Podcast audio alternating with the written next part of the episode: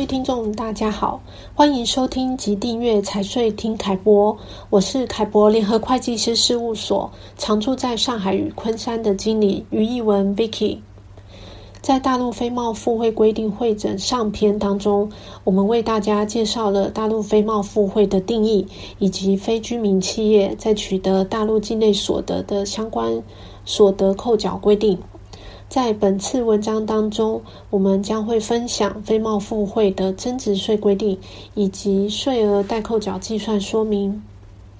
首先，要先让大家明白的是，不是所有非贸付汇所得都涉及增值税。我们先了解增值税的应税行为包含哪些。从增值税暂行条例与营业税改征增值税试点实施办法，也就是营改征试点实施办法当中有明确指出，在大陆境内销售货物或者加工、修理、修配劳务。销售服务、无形资产、不动产以及进口货物的单位和个人，皆属于大陆增值税的应税行为。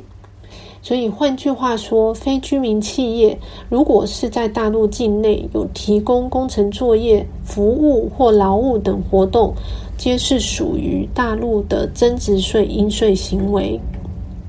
那么再来，有关增值税扣缴义务人的相关规定，从增值税暂行条例来看，大陆境外的单位或个人在境内销售劳务，在境内没有设经营机构的，是以其境内代理人作为扣缴义务人；如果在境内没有代理人的，是以购买方为扣缴义务人。那么，营改增的试点实施办法当中指出的是，境外单位或个人在大陆境内如果发生应税行为，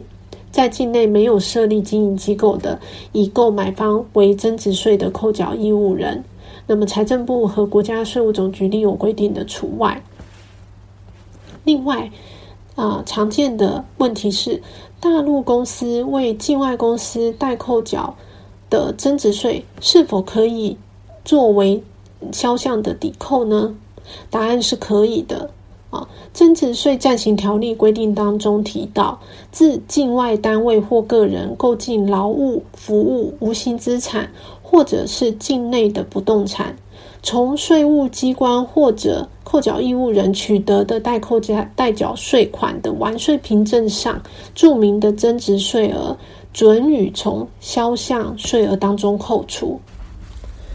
应扣缴的增值税税额是等于购买方支付的价款除以一加增值税税率之后，再乘上这个增值税税率哦。那么，非居民企业在缴纳完增值税之后，是否也要缴纳附加税呢？我们根据大陆税务总局公告二零二一年第二十六号公告当中有指出，附加税的计税依据是应当缴纳的两税税额，也就是纳税人实际缴纳的增值税、消费税啊，那不含因进口货物或境外单位和个人向境内销售劳务、服务、无形资产缴纳的两税税额，这。那么也由此可知哦，这个非居民企业它在取得前面所提到的这些所得的时候，是不需要缴纳附加税的。在实务上，常有客户询问，或者是认为，当单笔对外付汇金额不超过五万美元的时候，不需要纳税，可以直接支付。那么实际上呢，是因为银行在操作单笔不超过五万美元的对外付汇的时候，不会要求公司提供税务的支付备案表，就可以让公司直接支付。银行不会管公司是否有如实申报或者完税。但是依照规定，非贸付汇的金额无论大小，若是涉及到企业所得税跟增值税的情况，都是需要申报。并且代扣代缴的，若是没有申报扣缴而被税务机关查核的话，将很有可能被要求要补税，而且可能会有相应的滞纳金及罚款产生，因此不得不留意哦。